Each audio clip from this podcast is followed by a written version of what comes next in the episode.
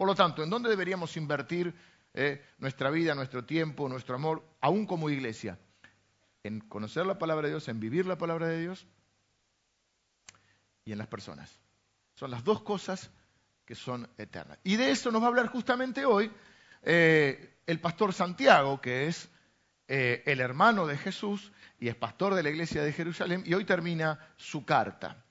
Santiago no escribió muchos libros de la Biblia, escribió un solo libro de la Biblia. Y es increíble que el tema central de él sea la gente.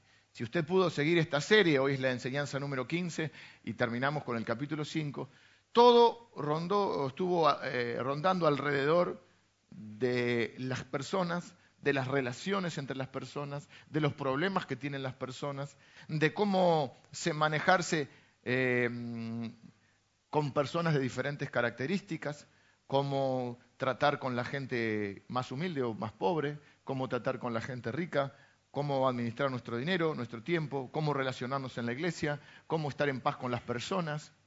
Eh, y así nos habló de todos temas que tienen que ver, básicamente, también nos habló de cómo, de la verdadera salvación, de cómo es la salvación. Y hoy va a terminar esta carta. Y va a terminar, y es increíble que va a terminar preocupado por las personas.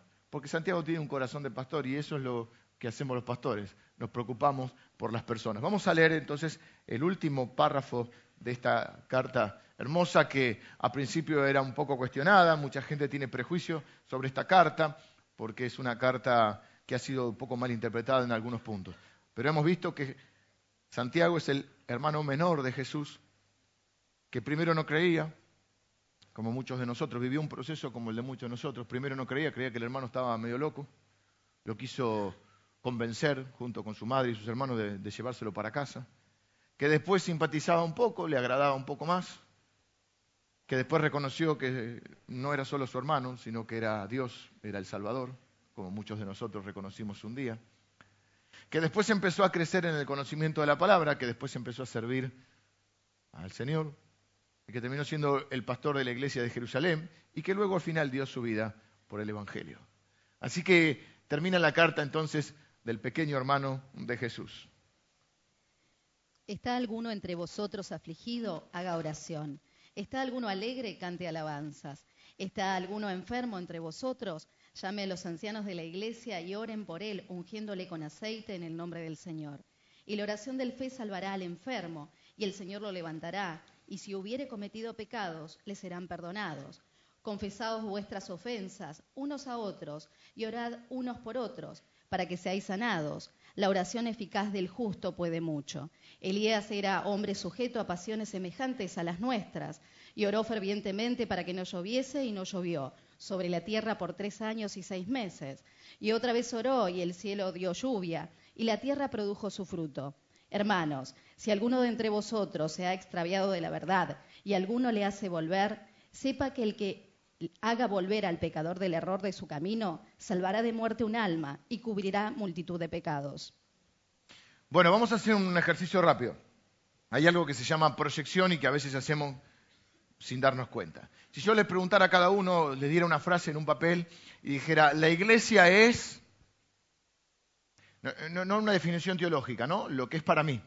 O cómo es esta iglesia. Entonces, de acuerdo a tu experiencia, vos vas a completar. Y va a haber múltiples respuestas. Si en esta iglesia vos, por ejemplo, encontraste gente que te recibió sonriente, amable y cariñosa, y bueno, la iglesia para vos va a ser eso, la iglesia es un lugar eh, donde fui bien recibido, la iglesia es amable, la iglesia, eh, o si hiciste amigos acá, si la iglesia es amistosa, pero vamos a suponer que llegaste a la iglesia y bueno, mm, justo no te saludaron muy bien, o, el que te, uno que había ahí tenía medio mala cara, y este, uno no, elige la cara que tiene, pero sí la cara que pone.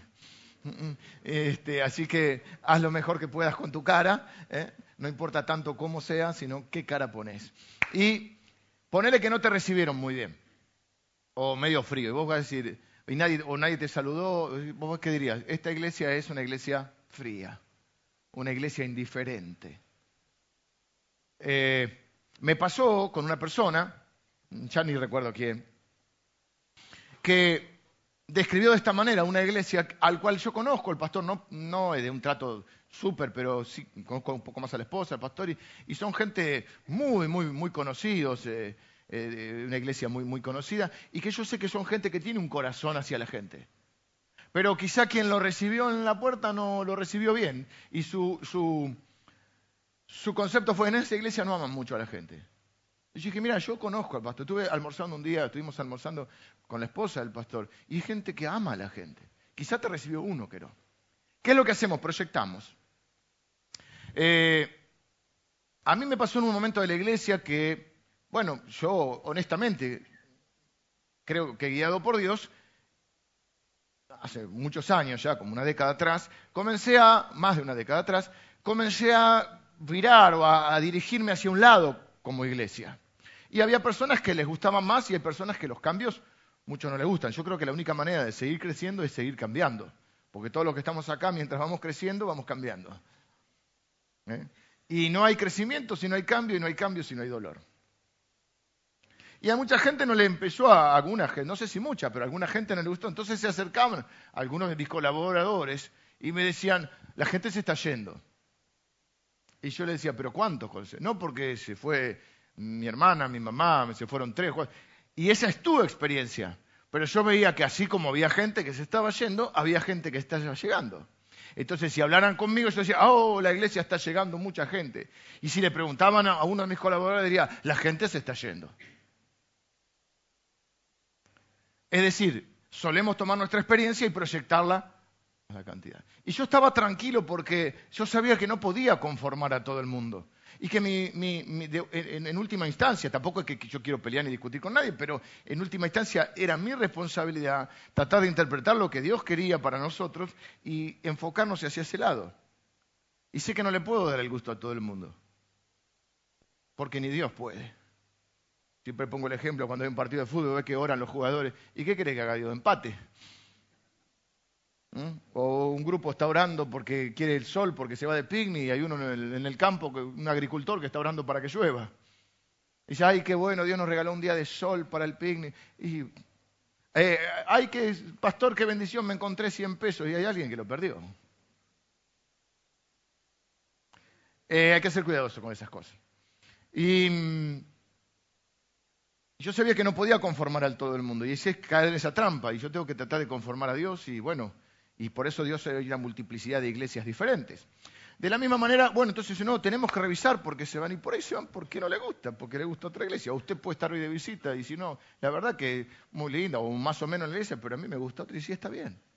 Y está bien. Y no tenemos que enojarnos ni decir, no, no, son religiosos porque no les gusta, o burlarnos de los religiosos porque son diferentes a nosotros. No, son hermanos que tienen otro, otros gustos, otras preferencias. ¿Y cuál es el problema?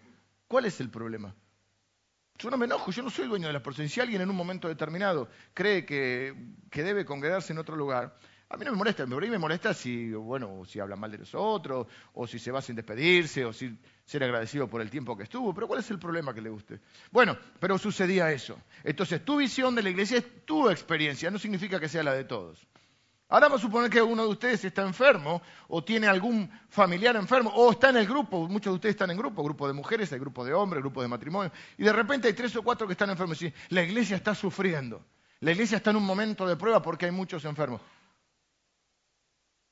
Acuérdense la frase de mi madre cuando yo le decía, todo el mundo, mamá, y mi mamá decía, todo el mundo, ¿cuántos conoces vos? Es un poco amplio, ¿no? Todo el mundo.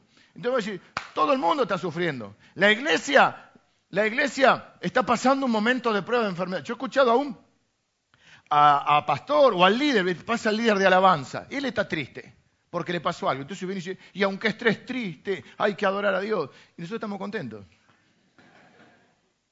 O el tipo está contento, el pastor Ibarra, por ejemplo, está contento porque jugó al Kini 6 y pegó seis números. ¿Está por ahí?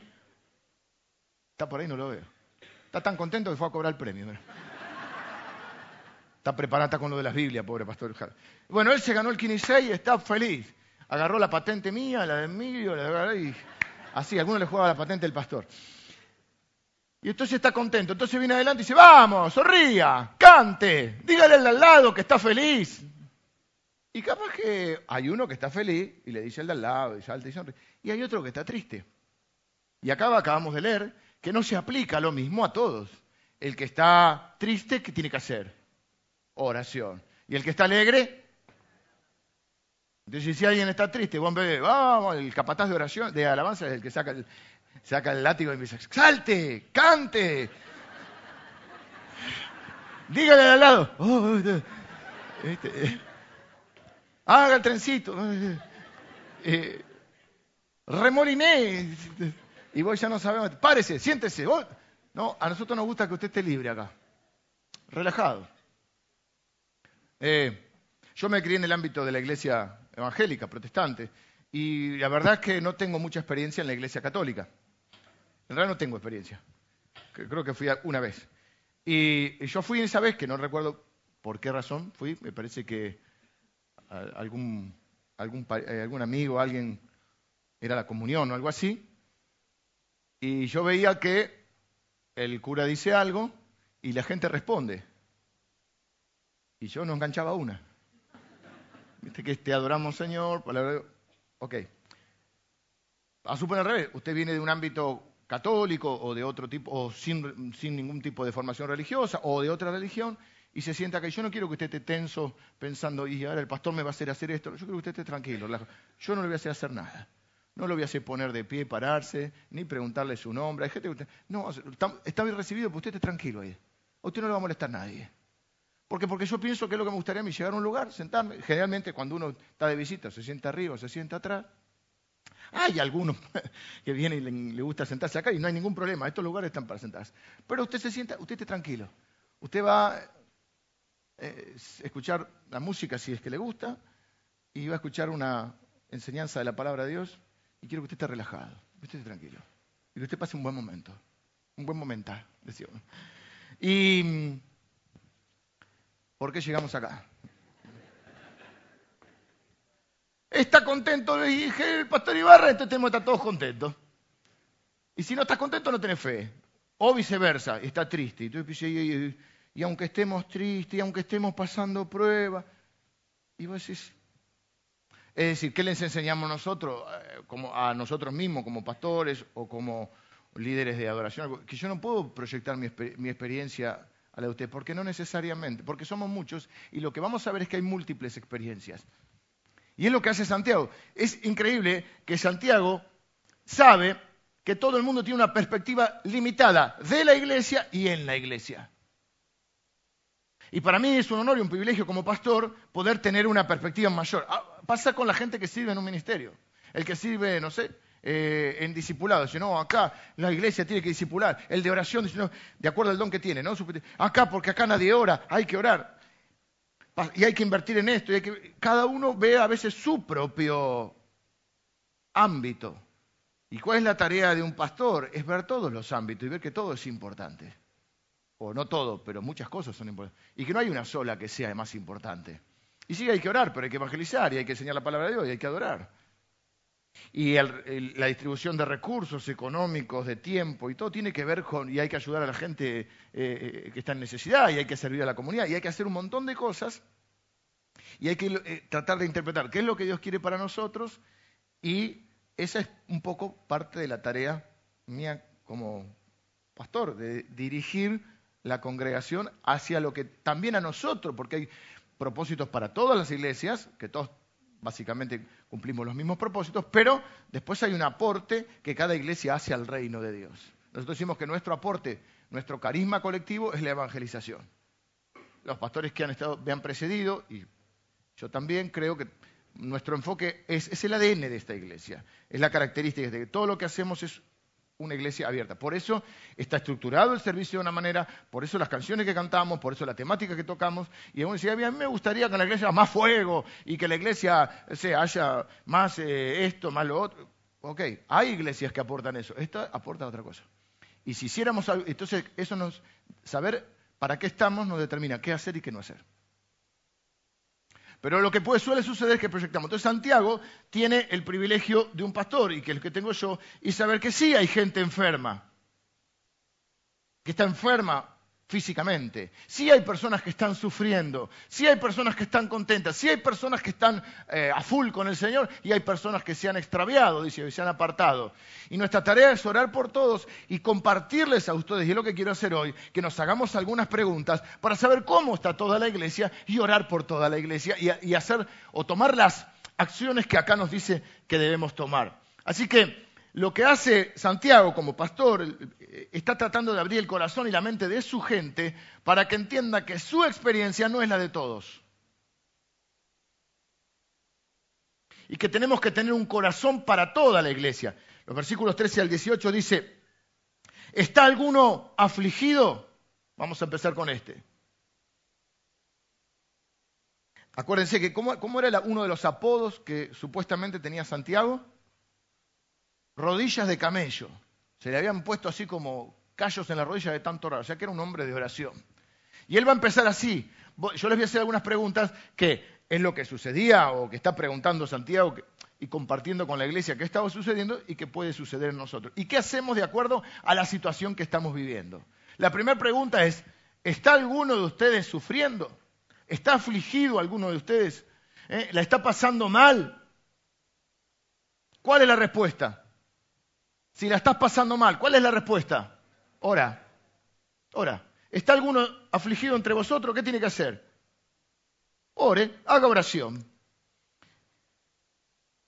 Y a mí me encanta que él termine el libro de esta manera, mostrando que en su mente y en su corazón está la gente.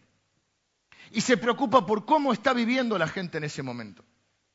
Esto es importante que lo entendamos y que todo lo demás es funcional a eso. Por esto que le decía, nosotros tenemos que invertir en lo que es eterno. La palabra de Dios y el pueblo de Dios es lo único que va a permanecer para siempre. Todo el resto pasará, aún el cielo y la tierra pasará, porque habrá un cielo y una tierra nueva. Lo único que va a permanecer es la palabra de Dios y el pueblo de Dios, la gente de Dios. Ahora, esto es importante que lo sepamos porque uno ve esta iglesia y creo yo que es una iglesia ediliciamente bastante linda. Estamos construyendo aquí en la REA, ya estamos, eh, pueden eh, bueno, no sé si habrá mucho barro hoy, pero ya están eh, no solo las bases, las columnas, eh, de, lo que van a ser dos salones muy grandes y, estamos negociando alguna otra propiedad porque queremos seguir ampliándonos. Y así que la iglesia tiene un buen edificio, pero no nos confundamos. Hay personas que pueden mirar el edificio y decir, no, a esta iglesia le importa el edificio. Yo estoy, le importa el edificio. Yo tengo claro que yo a Dios no le voy a presentar edificios, ni lo voy a impresionar con el edificio. Simplemente necesitamos un buen edificio para funcionar mejor pero no se trata del edificio. Tenemos un calendario, y es un calendario organizado porque nos gusta ser organizado porque creemos que las cosas salen mejor con planificación y organización, pero tampoco se trata del calendario.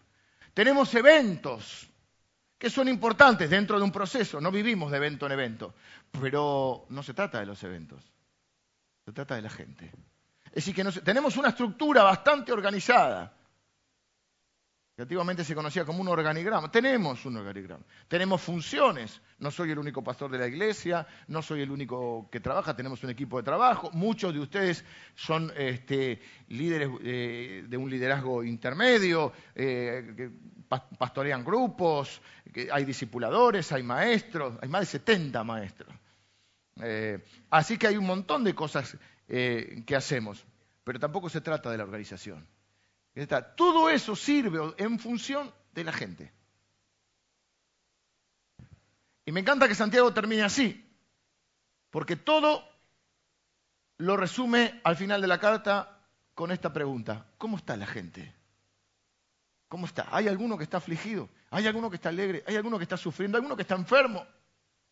El sufrimiento puede ser de cualquier tipo, emocional, relacional, espiritual, físico, económico. ¿Estás pasando un tiempo así? No lo proyectes. No quiere decir que todo el mundo lo está pasando. Pero si lo estás pasando, ¿qué es lo que tenés que hacer? Orar. Y va a hablar de la oración. Acuérdense que le llaman rodillas de camello. ¿Qué hacemos cuando sufrimos? A veces reaccionamos mal. A veces nos quejamos, a veces nos enojamos, a veces nos da para enojarnos con Dios y a veces no, como no nos da, eh, digamos, el cuero para enojarnos con Dios porque tenemos un temor de Dios, nos enojamos con alguien, porque alguien tiene que tener la culpa. Entonces, una reacción muy común es enojarnos con la gente, con la iglesia, con el pastor. Y yo quiero decirte con todo mi cariño y con todo mi respeto, que si estás sufriendo, tu responsabilidad es orar, no la mía. O la mía también, pero eh, quiero, quiero ser claro en esto. Tu primera responsabilidad es orar. Después podés pedir que otros te acompañen en ese tiempo de oración. Pero primero tenés que orar vos. Porque el que está sufriendo, ¿qué tiene que hacer? Oración. ¿Qué hizo Jesús en el Getsemaní? Getsemaní es un huerto donde Jesús pasa eh, sus horas previas a la crucifixión. Y él está muy angustiado, está sufriendo. Y él le pide a sus tres amigos más cercanos, porque tampoco hay que enojarse que alguien, eh, que algún líder tenga sus amigos, porque todos necesitamos tener amigos. Y eso es vivir la vida juntos. Y estaría bueno que tengamos amigos cristianos, no solo hermanos, sino amigos. Ese lazo no está tan valorado, el de amigo.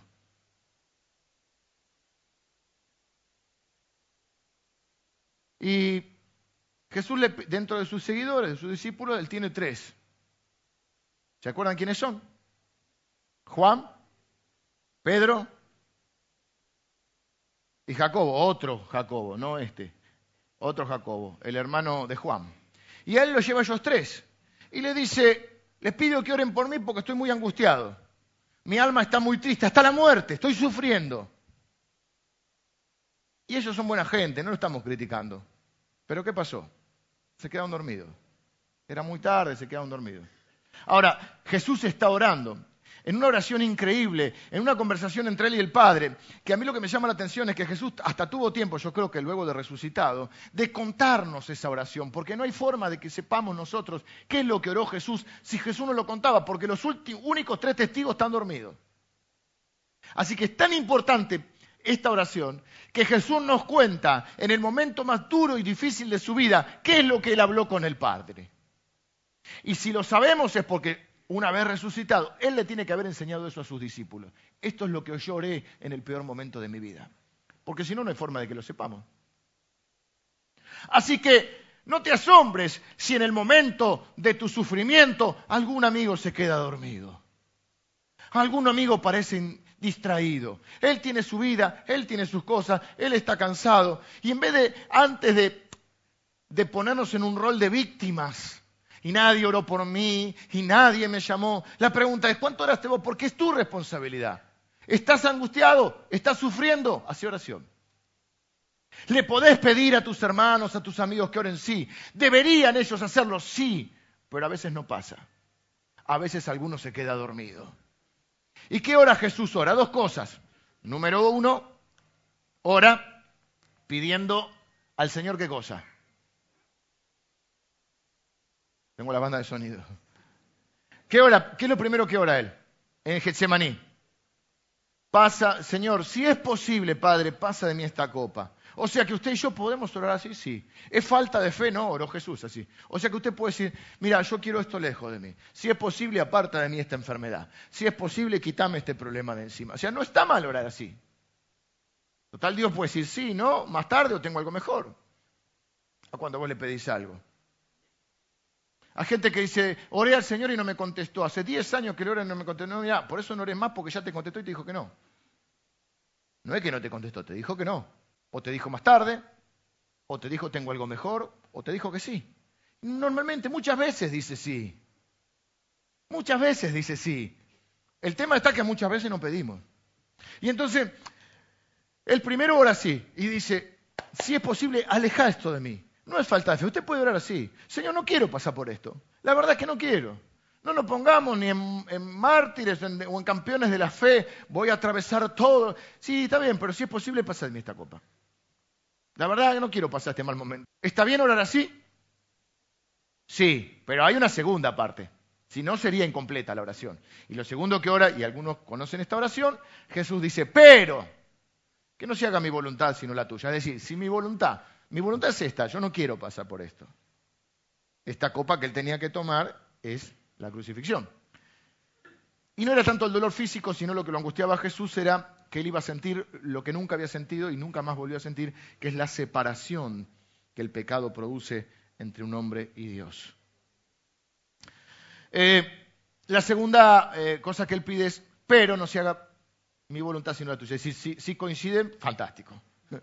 Pero si no coinciden, yo estoy dispuesto aún a aceptar eh, y atravesar lo que tengas para mí. Ahí muestra su fe. Entonces, ¿cómo deberíamos orar nosotros? Igual que Jesús. Podemos decirle, mira, la verdad, si puedo, si podés, pasá de mí esta copa. Pero, si no, es tu voluntad. Pero insisto con esto, antes de victimizarme, antes de decir que nadie oró por mí, antes de decir que el pastor no oró por mí, antes de la pregunta, yo oré, porque es mi responsabilidad. ¿Le puedo pedir a otros? Sí. ¿Y qué sucede a veces? Y que algunos se duermen. ¿Y qué ha pasado también? Que a veces alguien necesitaba mi oración y yo me quedé dormido. Yo me distraje, yo estaba en mis cosas. ¿No te pasó? Qué mal amigo que sos.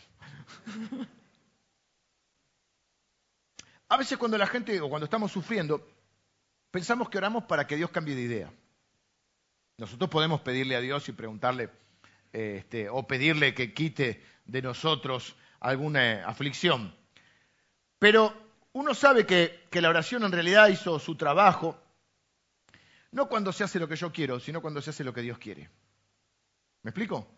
Así que la verdadera eh, objetivo de la oración es cuando se hace lo que Dios quiere.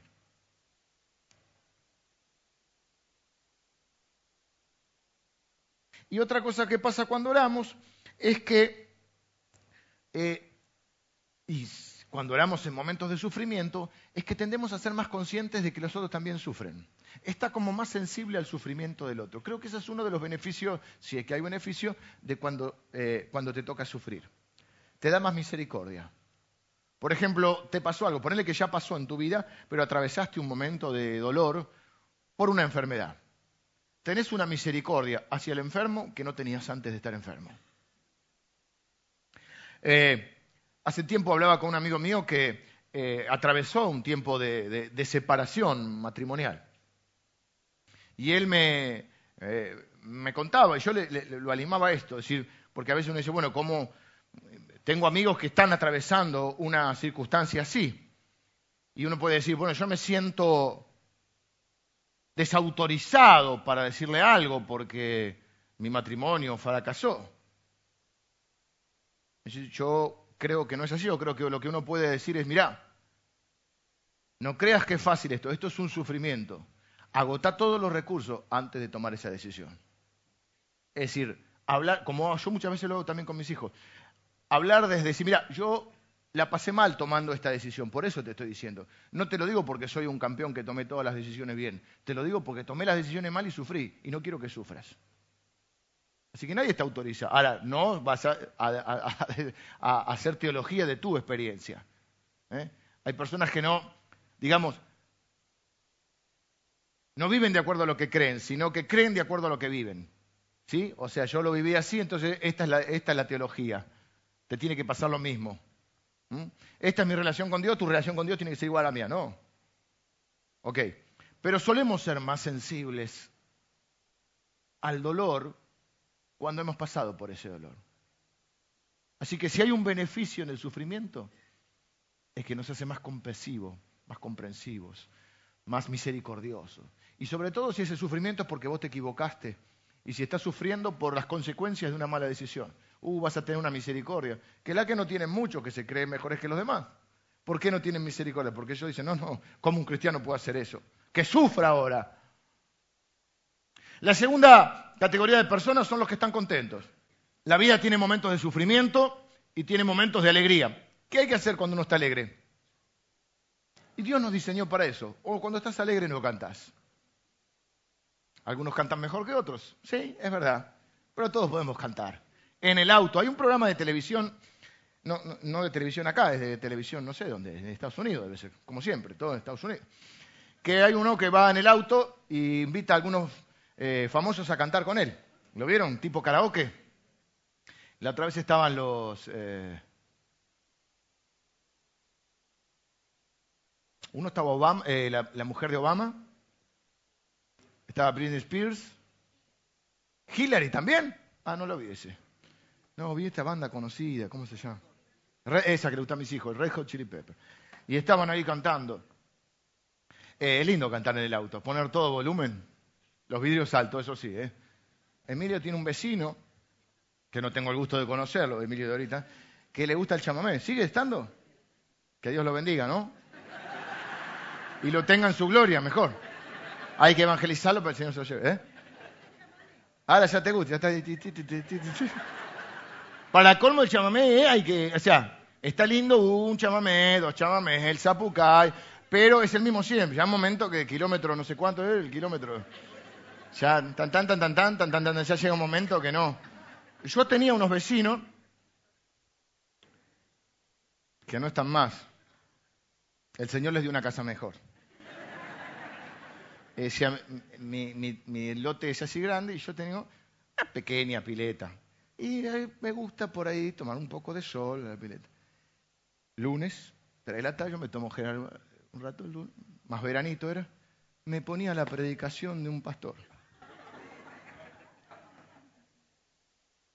Y el tipo le daba, amén y amén. Y todo bien, pero no era el momento. Hay, cosas, hay momentos para, y momentos y momentos. Suena poco espiritual, pero bueno, también uno no tiene.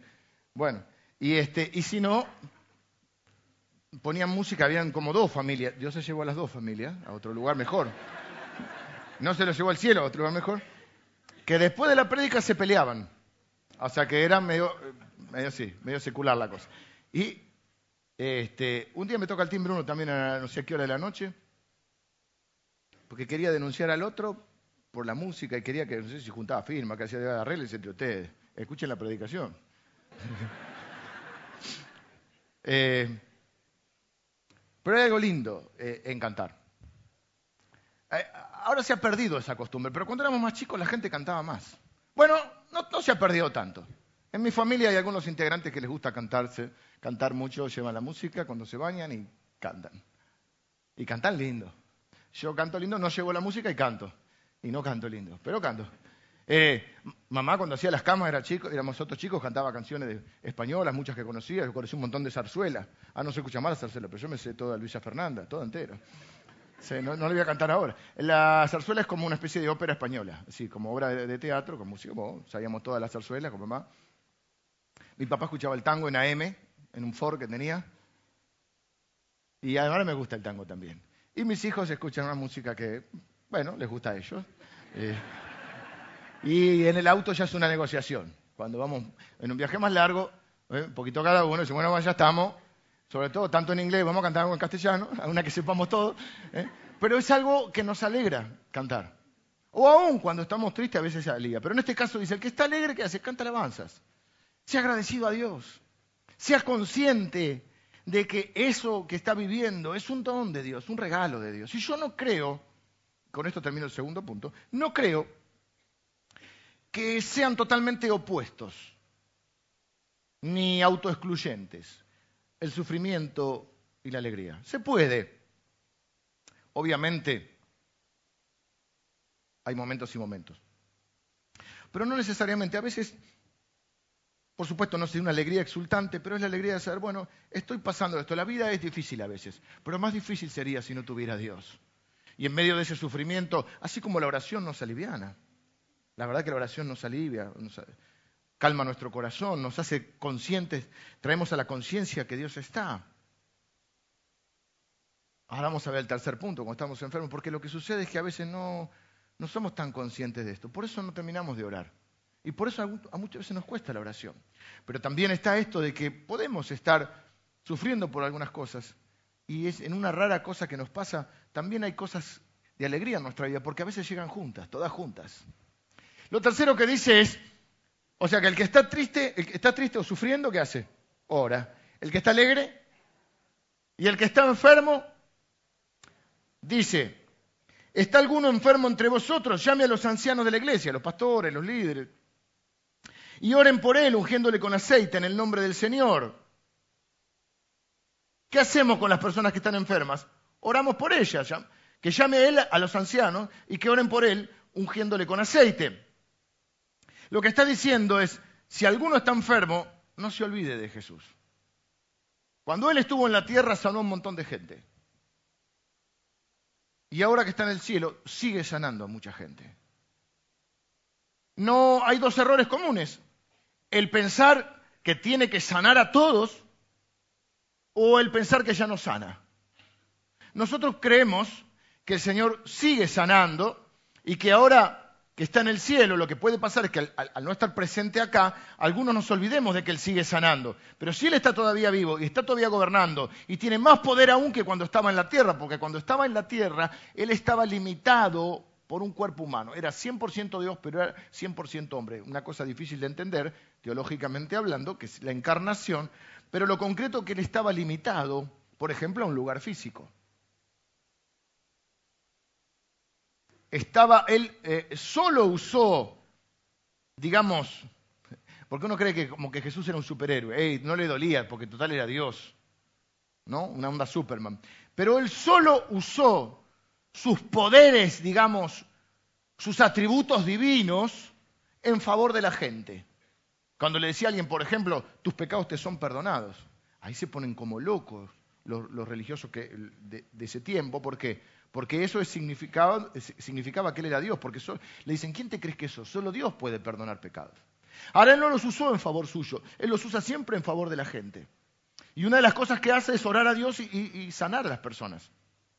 Así que no hay que olvidarse de eso. Yo creo absolutamente que Dios sigue sanando a la gente. Ahora, no tengo que caer en el error de pensar que tiene que sanar a todos, porque tampoco sanó a todos cuando estaba en la tierra. Tampoco sanó a todos, tampoco alimentó a todos, tampoco atendió a todos. Y vuelvo al punto que vimos cuando uno está sufriendo. ¿De quién es la responsabilidad primaria cuando está enfermo con respecto a la oración? Del que está enfermo. ¿Quién es el que tiene que llamar? No dice que tiene que esperar a que lo llamen, no dice que tiene que esperar a que lo visite. Bueno, a veces sí no puede. Pero él tiene que acudir a la iglesia y a los líderes de la iglesia. Es su responsabilidad, o sea, es tu responsabilidad. Si estás enfermo, hacérnoslo saber y venir y pedir, invitarnos a que oremos juntos. Cada servicio, cada reunión, cuando termina la reunión, si no puedo ser yo, que estoy dispuesto y me quedo hasta el final, mis compañeros pastores, algún líder tuyo, vos podés acercarte a uno y en cada servicio podés pedir, mirá, de hecho lo hacemos. Estamos disponibles y dispuestos y ansiosos de orar juntos. ¿Sí? Así que ese es un privilegio que tenemos los hijos de Dios, de orar unos por otros. Pero no puedo soslayar o dejar de lado mi responsabilidad. Cuando estoy sufriendo, el primero que tiene que orar por mí soy yo. Y cuando estoy enfermo, no tengo que esperar, tengo que ir a pedir que me, que me oren por mí.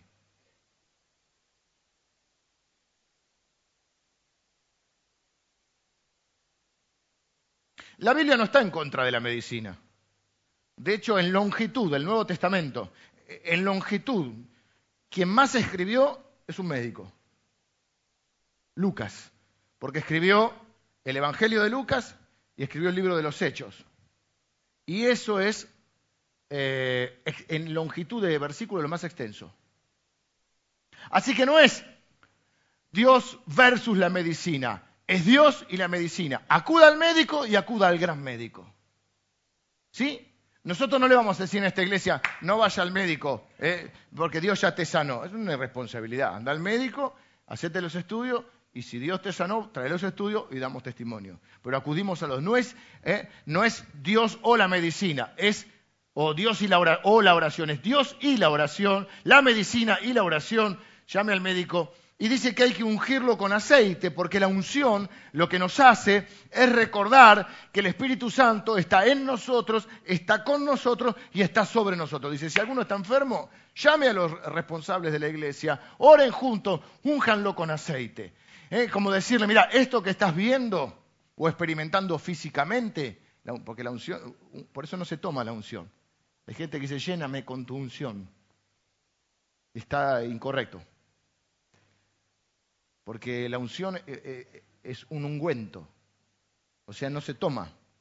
El bronceador vos no te lo tomás, te lo pones.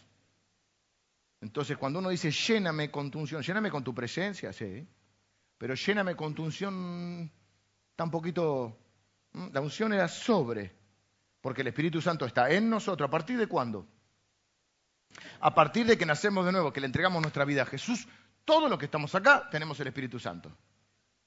Todos los que hemos hecho eh, esta confesión de fe, hemos reconocido a Cristo como nuestro Salvador, hemos pedido perdón por nuestros pecados, nos hemos arrepentido y hemos recibido de Dios un nuevo corazón, hemos recibido el perdón de nuestros pecados, hemos recibido la vida eterna y hemos recibido el Espíritu Santo. Así que el Espíritu Santo está en mí, está conmigo, siempre está conmigo. Es más, está también conmigo o estaba conmigo antes de que yo naciera de nuevo. Antes de que yo creyera en Él. Porque el que convence de pecado es el Espíritu Santo. Así que para convencerme estaba ahí. Así que está conmigo, está en mí y está sobre mí. ¿Cuándo está sobre mí? Capacitándome para una función especial. El Espíritu Santo, dice Jesús, está sobre mí. Me ungió Dios para traer un mensaje, darle buenas nuevas a los pobres, sanar a los quebrantados de corazón, ¿eh? darle libertad a los cautivos. Así que el Espíritu Santo está empoderándote, sea, capacitándote, dándote el poder necesario para hacer algo. Siempre está en vos, si sos un hijo de Dios, no se va, no anda entrando y saliendo, aunque andes en cosas malas, si sos cristiano, es raro entender que, eh, bueno, nos pasa a veces, pero está en vos, está con vos y está sobre vos. Entonces, cuando nosotros estamos orando por un enfermo, y lo ungimos, es como que el mensaje que le estamos dando es, así como vos ves la unción, así te ungió Dios con el Espíritu Santo.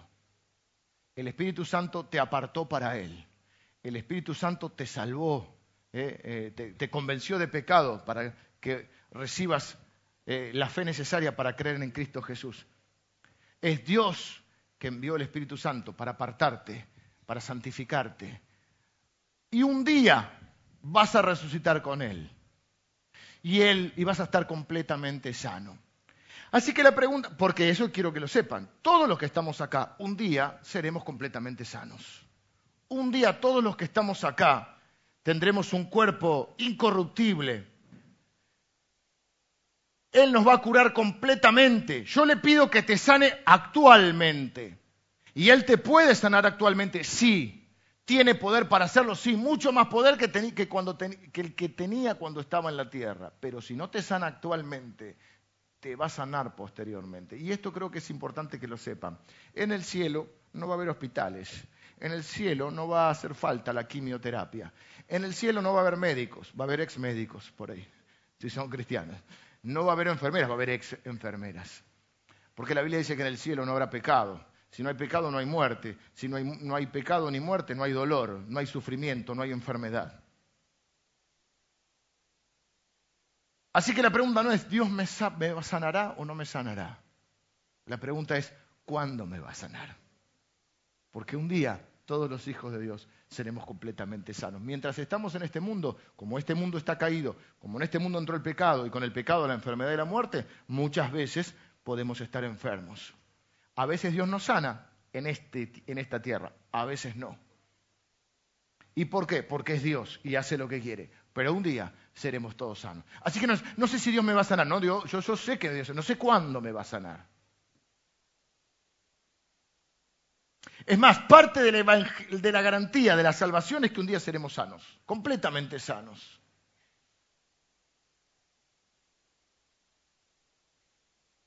Pregunta, Quiero aclarar esto porque hay muchos cristianos que están enfermos y además están angustiados porque le han dicho que no se sanan porque no tienen fe. Yo suelto la palabra de, sanidad y si vos no la agarraste, ah, bromate. No te dio la fe. Entonces yo te declaro, los pastores a veces somos, lindos también, ¿no? Porque te declaro sano en el nombre de Jesús. Pues ¿cómo? Me declaró sano. El tipo tiene conexión con Dios, estoy sano. Va, los estudios te dan mal. Y dice, pastor, me mintió. no, no, yo declaré, loco, vos no lo creíste. no te dio la fe. O sea que ahora estoy enfermo y sin fe. ¿Cómo sé si una persona tiene? ¿Cómo se puede saber? No, no para evaluarlo, sino para saber uno mismo. ¿Cómo yo sé si tengo fe? ¿Cómo sé si alguien tiene fe para ser sanado? Porque ahí dice que la oración del justo puede mucho. La oración de fe salvará al enfermo. ¿Cómo puedo saber yo si tengo la fe para ser sanado? ¿Porque me sano? No, porque dijimos que Dios sana cuando quiere. Y disculpen que insista con esto, pero un día nos vamos a tener que morir. Y normalmente antes de morir nos enfermamos. Así que es, es una cosa natural. ¿Cómo sé si tengo fe o si alguien tiene fe? ¿Saben cómo se, sabe si alguien tiene fe? Porque está orando. Porque si no está orando, es porque no tiene fe. Si no está orando, no está creyendo que Dios lo puede sanar. Porque si no, ¿por qué no ora? Si yo creo que Dios me puede sanar y no oro, es lo mismo que decíamos recién. Por eso este, este libro se llama Hacelo. ¿Crees que Dios puede sanar? ¿Que la oración del justo puede mucho? ¿Que la oración de fe sanar al enfermo? Ora. Si no oras, no tenés fe.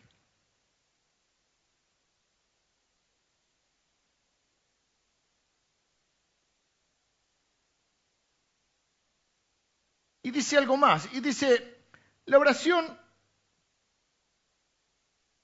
de fe salvará al enfermo y el Señor lo levantará y si hubiere cometido pecados, le serán perdonados. ¿Hay una conexión entre el pecado y la enfermedad? Bueno, sí y no. En realidad sí. El pecado trae la enfermedad y la muerte en este mundo. Eso no significa que porque yo esté enfermo o alguien esté enfermo, esté en pecado. Que esa es la otra postura errónea también. La primera postura errónea es no te sanas, no tenés fe. O no tenés la suficiente fe. No es así. La segunda, porque ¿cómo oró? Entonces Jesús no tenía fe. Porque Jesús oró pidiéndole que pase la copa y la copa no pasó. Salvo que alguno tenga más fe que Jesús. Estás pasando una necesidad, no tenés fe. Jesús pasó necesidad. Te abandonaron tus amigos, no tenés fe, a Jesús lo abandonaron los amigos. Toda la experiencia humana la vivió Jesús. Eso para desterrar esa teoría de que si vos tenés fe, tenés salud, dinero y amor. Tres cosas hay en la vida, ¿no? Pablo oró tres veces pidiéndole al Señor que le quite una afección que había en él y el Señor le dijo, te basta mi gracia. ¿Alguno acá tiene más fe que Pablo? ¿Algún super super, eh, super pablista, super pastor, algún super apóstol. ¿Hay aquí alguno que? Ok. La fe la da Dios. Se puede ejercitar, ejercitarnos en el conocimiento de la palabra de Dios y evidentemente Dios hace a través de su Espíritu Santo y de la palabra que al crecer en el conocimiento de Él crezca nuestra fe. ¿Sí? Ahora, eh, así que el otro error es, estás enfermo, algo habrás hecho. Eh, no es necesariamente así. La enfermedad entró al mundo por el pecado. Pero no significa que porque alguien está en posición que estás enfermo, Dios te está castigando. Ahora, ¿puede haber enfermedades que sean producto de mi pecado? Sí. Eh, soy alcohólico o tomo demasiado. Cirrosis, hígado hecho pomada. Dios es malo.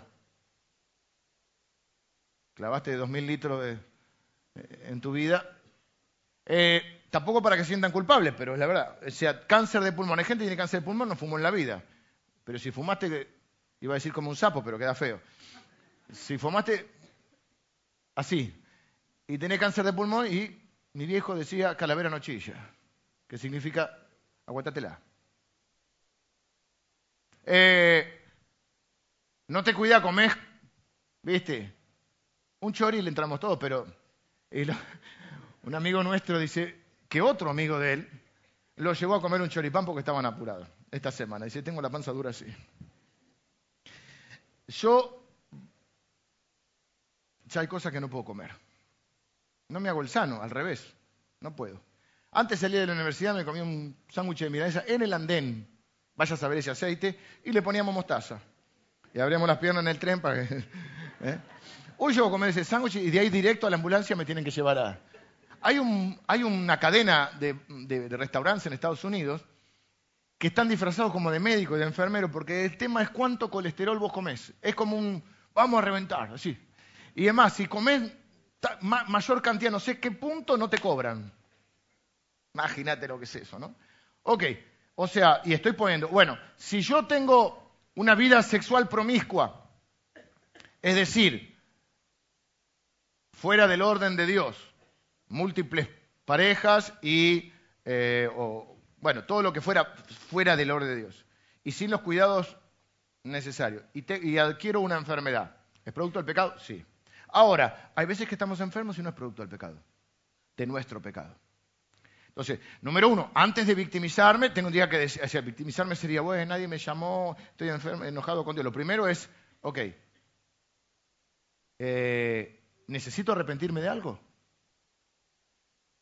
Porque dice, si alguno está enfermo, la oración de fe salvará al enfermo. Y si hubiere cometido pecado, si hubiere, no, dice, no da por sentado que el enfermo cometió pecado.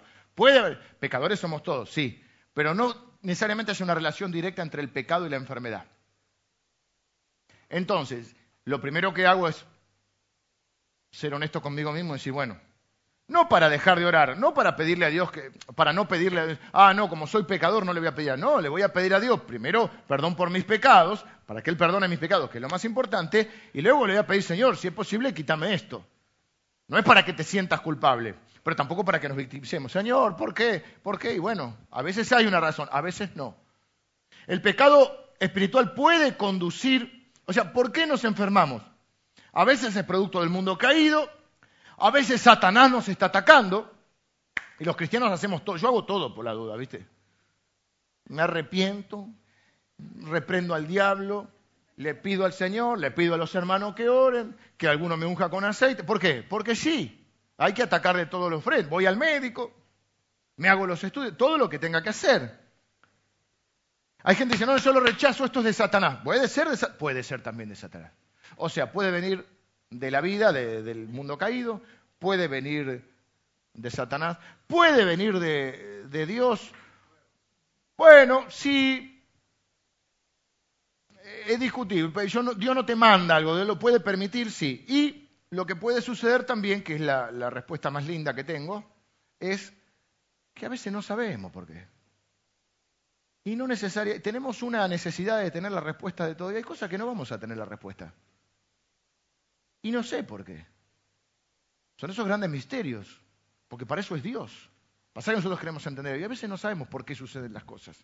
Por ahí con el tiempo entendemos, por ahí no.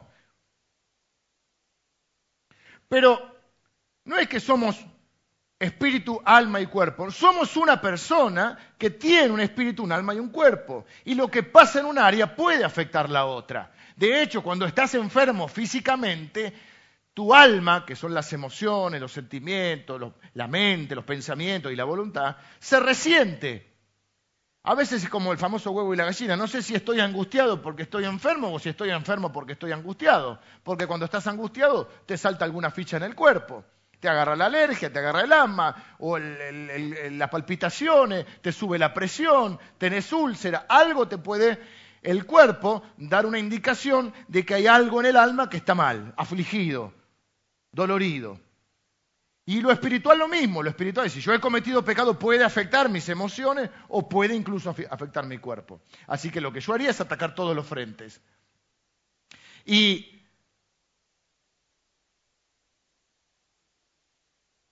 no se trata tampoco de, de, estar buscando todo el tiempo, ¿viste? Porque hay gente que es más énfasis, lo hemos hablado esto, más énfasis en mi identidad de pecador que en mi identidad de salvado o de justo.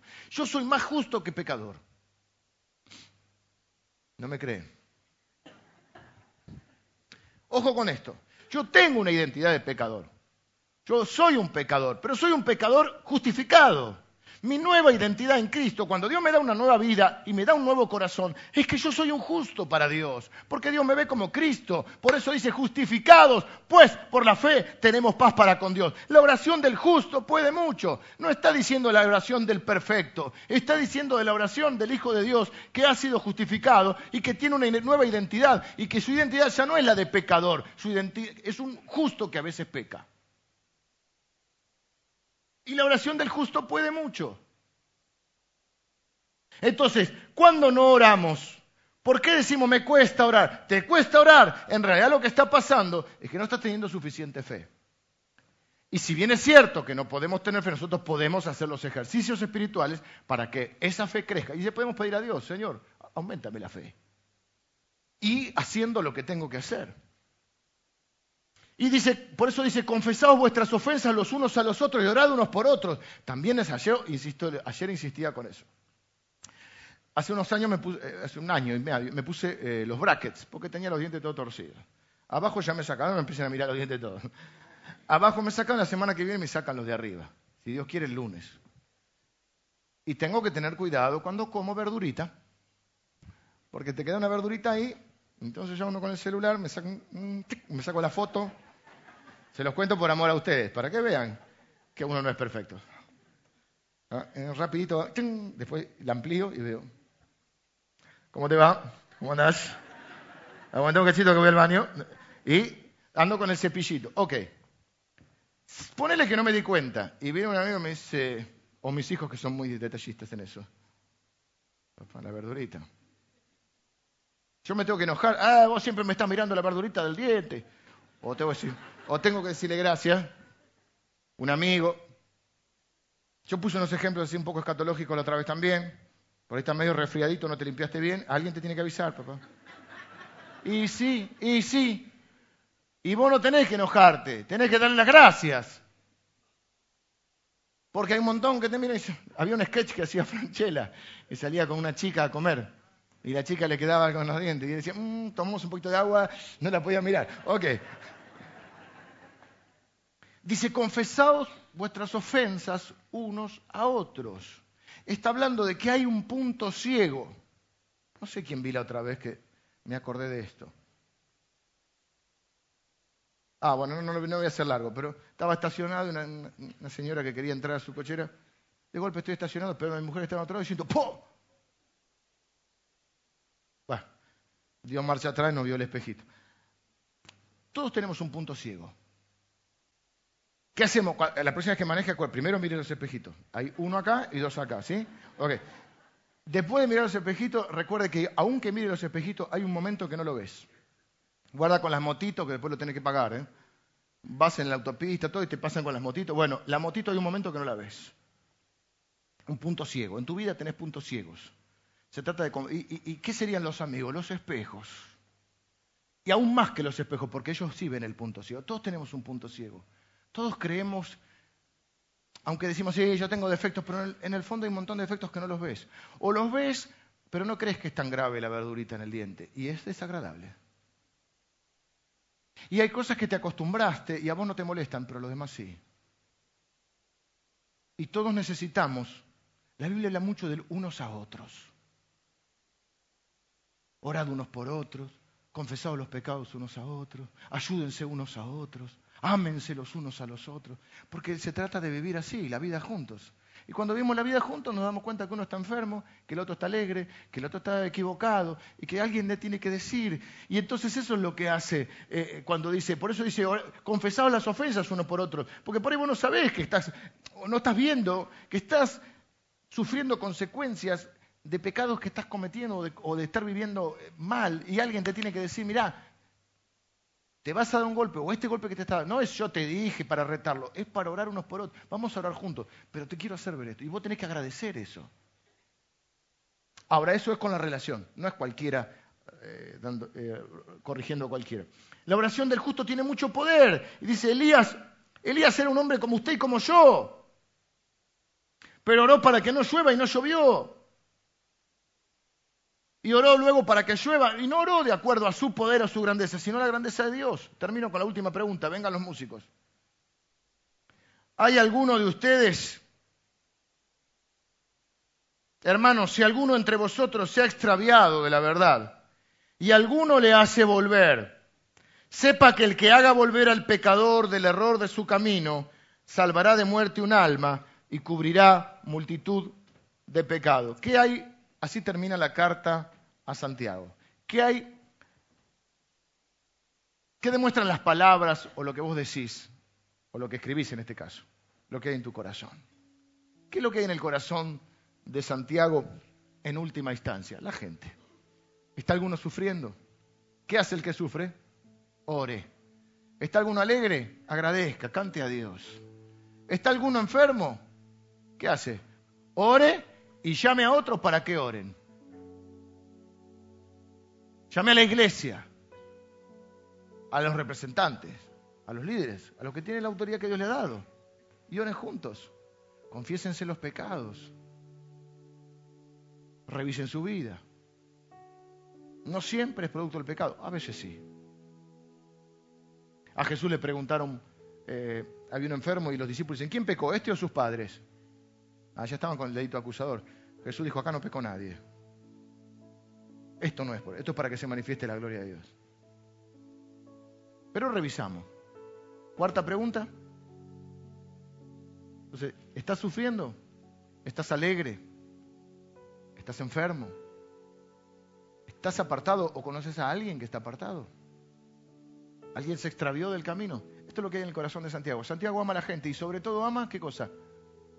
Los apartados. Y a mí me encanta mucho que diga esto, porque es el corazón que queremos tener en esta iglesia. Los que no conocen al Señor y los que están extraviados. Nos importan todos, pero mucho más los que se han extraviado. ¿Y qué dice?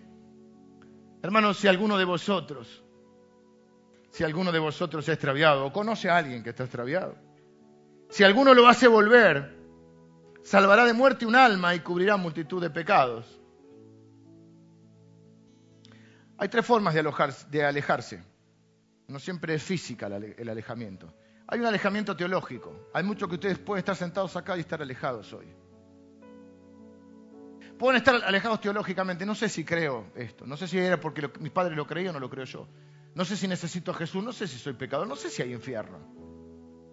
No sé si, si quiero ser cristiano. No sé si quiero seguir a Cristo. Estás alejado, aunque estés sentado acá.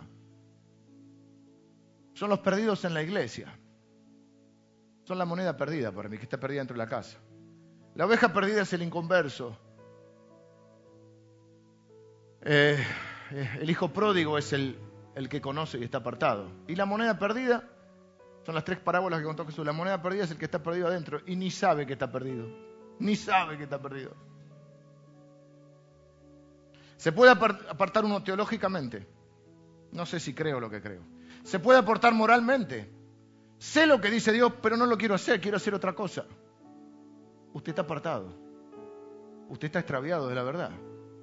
Sé perfectamente lo que Dios quiere, pero no lo quiero hacer.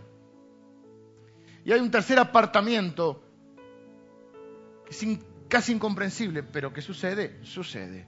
Es el apartamiento, el extravío el extraviado que sí perdido. Relacionalmente. No me quiero congregar. No quiero formar parte del pueblo de Dios. No quiero servir al Señor. No quiero ser parte de ese cuerpo. No quiero tener ninguna autoridad en mi vida. No quiero rendirle cuentas a nadie. ¿Qué pasa cuando comes sandía con vino? Nada, te morís. Sandía con vino, te morís. Yo te quiero decir con todo mi cariño y mi respeto, si no te congregás, te morís. No físicamente, espiritualmente, te morís. Porque fuiste hecho para vivir en la comunidad. Porque una mano, si la cortás del cuerpo, se pudre, se encangrena. ¿Cómo se dice? Cangrena. Eso. Se enganganga. Se. Además de que no sirve para nada, porque aparte es una cosa de locos. Los locos Adams habla de dedos nada más. Porque una oveja, Dios es esta figura. ¿Quién es el gran pastor de las ovejas? No, no soy yo, tranquilo. El gran pastor de las ovejas es el Señor. Y luego da la idea de que los cristianos son ovejas. Hay muchas figuras, son una familia, son un edificio. son un ejército. Son un grupo de ovejas que tienen pastores. Y la oveja sin el pastor está a merced de los lobos. A veces hay lobos dentro de la iglesia. A veces hay ovejas disfrazadas de lobo, hay pastores disfrazados de lobo, puede ser. Bueno, Dios te tiene que dar entendimiento. Pero el mejor lugar para una oveja es estar con sus ovejas y con sus pastores. Porque si no, te comen como un pancho. El diablo te come como un pancho. Te morís. Entonces ese es un apartamiento. Yo estoy bien con Dios, pero mal con la iglesia. Y no, se puede. Si está bien con la cabeza, está bien con el, cuerpo. No, lo que pasa es que ahí me ofenden. Todos ofendemos muchas veces. ¿Y qué hacemos los cristianos en una idea enorme del cristianismo y, fundacional? Cuando me ofenden, perdono. Y cuando, cuando ofendo, pido perdón. Porque es la única manera de vivir el cristianismo. Formando comunidad. Y congregarse es mucho más que venir el domingo. Pero una oveja por sí sola está en peligro. Porque los lobos la van a encontrar. Y quiero hacer esta aclaración, con lo cual termino. No me preocupa a mí no te voy a decir que me gusta, pero a mí no me preocupa, no es este, el hermano se apartó porque ahora va a otra iglesia. No, no, no, si va a otra iglesia bíblica y cristocéntrica, no se apartó, se siente mejor en otro lado. Sí puedo revisar si hicimos todo para que se sintiera bien, pero aún así las iglesias son diferentes y está bien. Y si se siente mejor en otra, a mí no me... No te voy a decir que me gusta porque hay algo que no le gustó de acá, pero o bueno, o por ahí le gustó más de otra. Pero eso no es que esté apartado. Estoy hablando de que alguien que decidió no vivir con sus hermanos.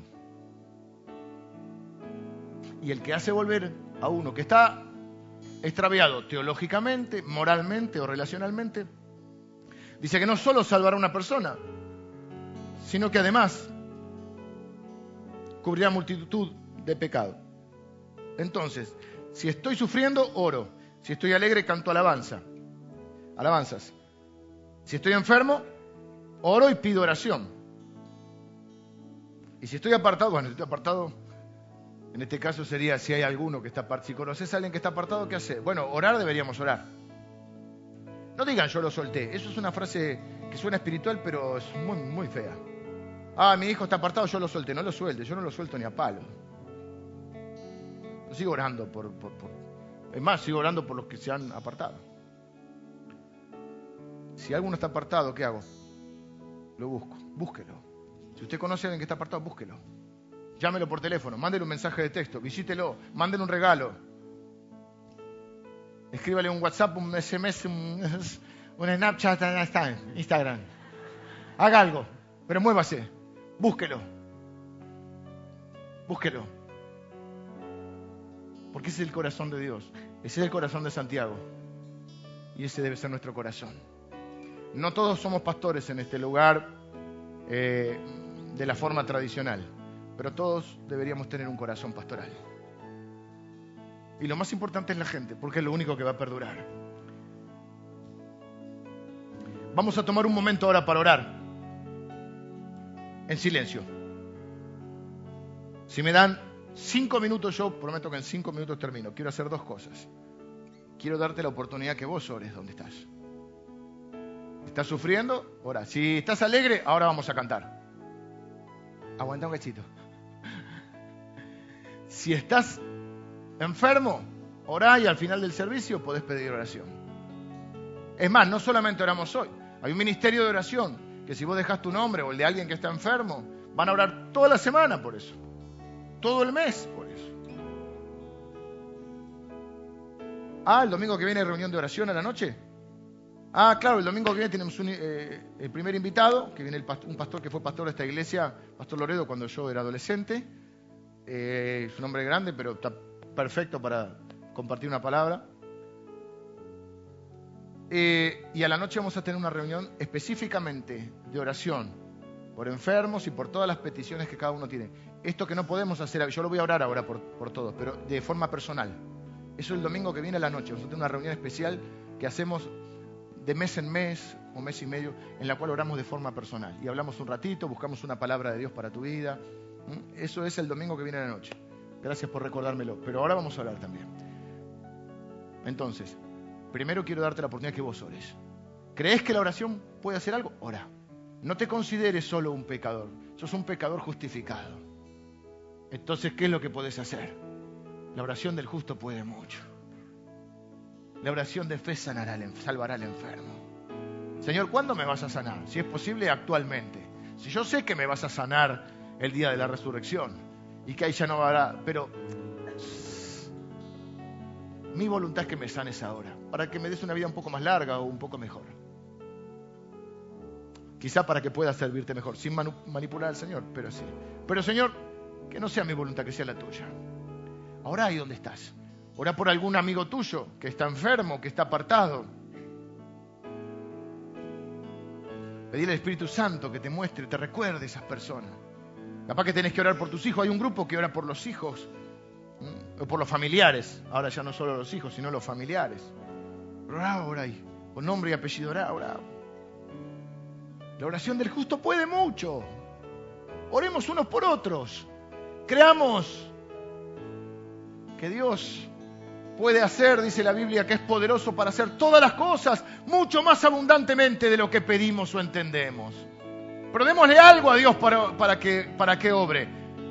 Pidámosle con fe para que Él nos sorprenda, para que Él haga más allá de que lo que yo le démosle la materia prima que es nuestra oración para que Él obre más allá de eso.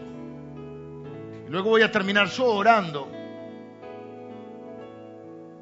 por todas estas circunstancias que suceden en nuestra vida. ¿Saben qué?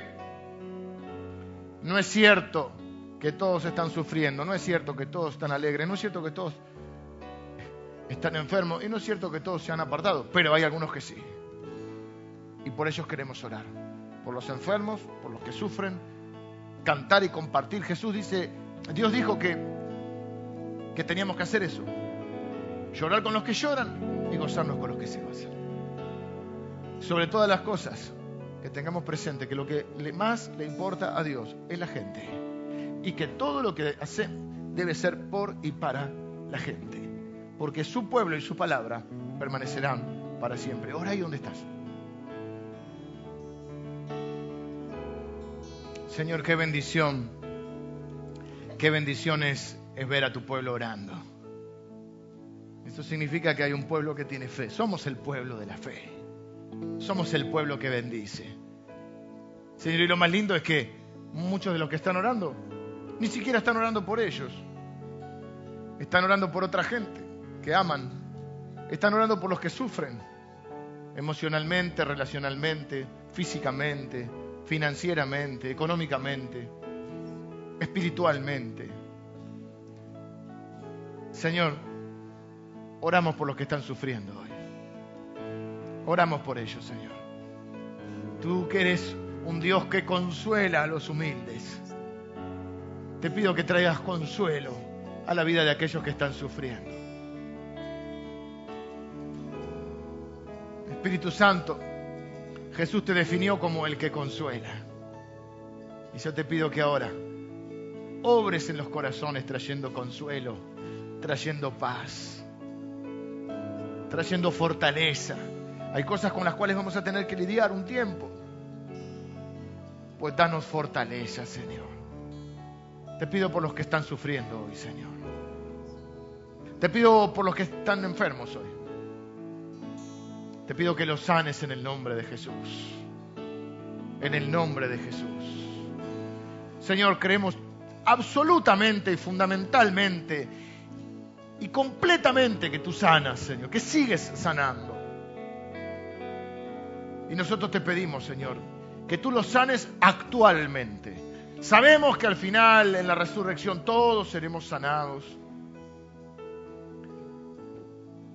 que no habrá enfermedad, ni llanto, ni dolor, pero hoy hay enfermedad. Y yo te pido que sanes a los enfermos hoy. Aquellos que tienen dolores físicos, lesiones, enfermedades crónicas.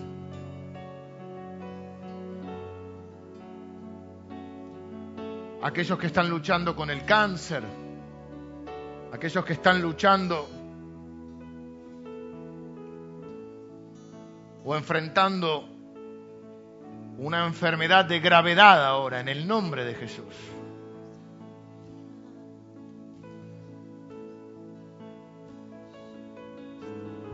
Aquellos que están luchando con enfermedades crónicas, quizá humanamente no tienen, tienen un tratamiento pero no una cura. Yo te pido en el nombre de Jesús que tú los sanes ahora.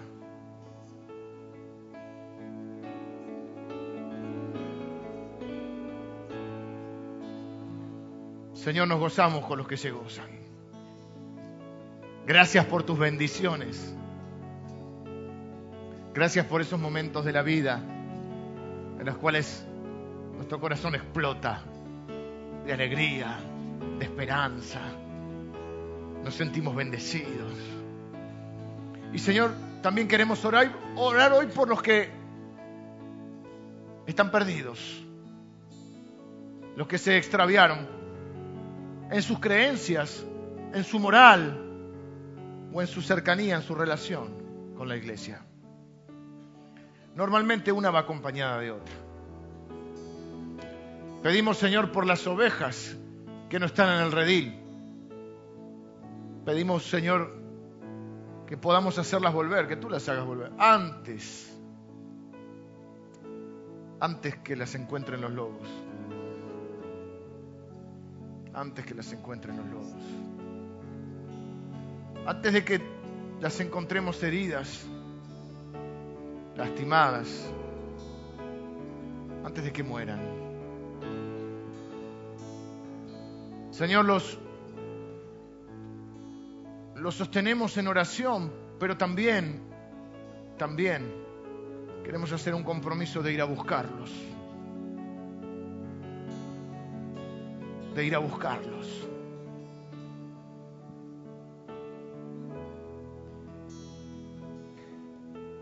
Oramos por nuestros hijos, por nuestros nietos, nuestros hermanos, nuestros amigos, nuestros padres, la gente que amamos,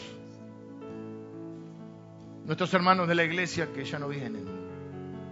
No los que están felices sirviendo en otro lado, en otra iglesia, sino los que no están formando parte de, la de una comunidad de fe.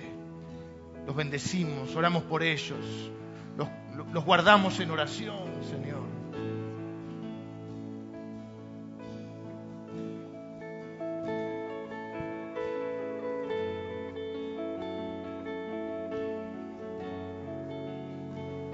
Oro por los papás y las mamás que están afligidos porque sus hijos se han extraviado. Oro por las mamás y los papás que están afligidos porque sus hijos se han extraviado o porque no conocen al Señor.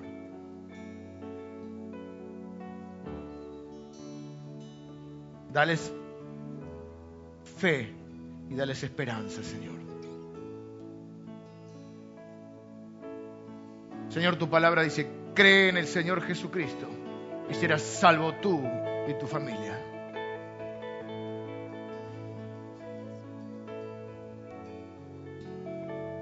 Claro, es una obra personal, es una decisión personal, pero es una promesa para los papás que están en este lugar. Y nos tomamos de tu palabra y creemos tus promesas en el nombre de Jesús. Y Señor, quizás están afligidos algunos papás y algunas mamás porque sus hijos están sufriendo ahora algunas consecuencias de eso. Pero quiero que lo podamos ver de otra manera, Señor. Y que estemos esperanzados que quizá eso que están sufriendo, quizá ese fracaso, ese dolor, es lo que los haga volver. Sea parte de tu proceso, Señor. Porque así hemos llegado, heridos, dolidos, vencidos. Tú nos diste una nueva fe, una nueva esperanza y una nueva vida. Así que oramos, Señor, en el nombre de Jesús. Padre, con la autoridad que tú me das en este lugar, yo ahora desato toda bendición espiritual que está reservada en los cielos para cada uno de mis hermanos en el nombre de Jesús. en el nombre de Jesús. Y ato toda maldición, toda maldición que Satanás quiera traer sobre la vida de cada uno de mis hermanos. Con la autoridad que tú me das, Señor, yo ato y echo fuera y dejo sin lugar, dejo inactiva toda maldición. Elimino toda maldición que pueda estar sobre las vidas de mis hermanos y de sus familias. En el nombre de Jesús.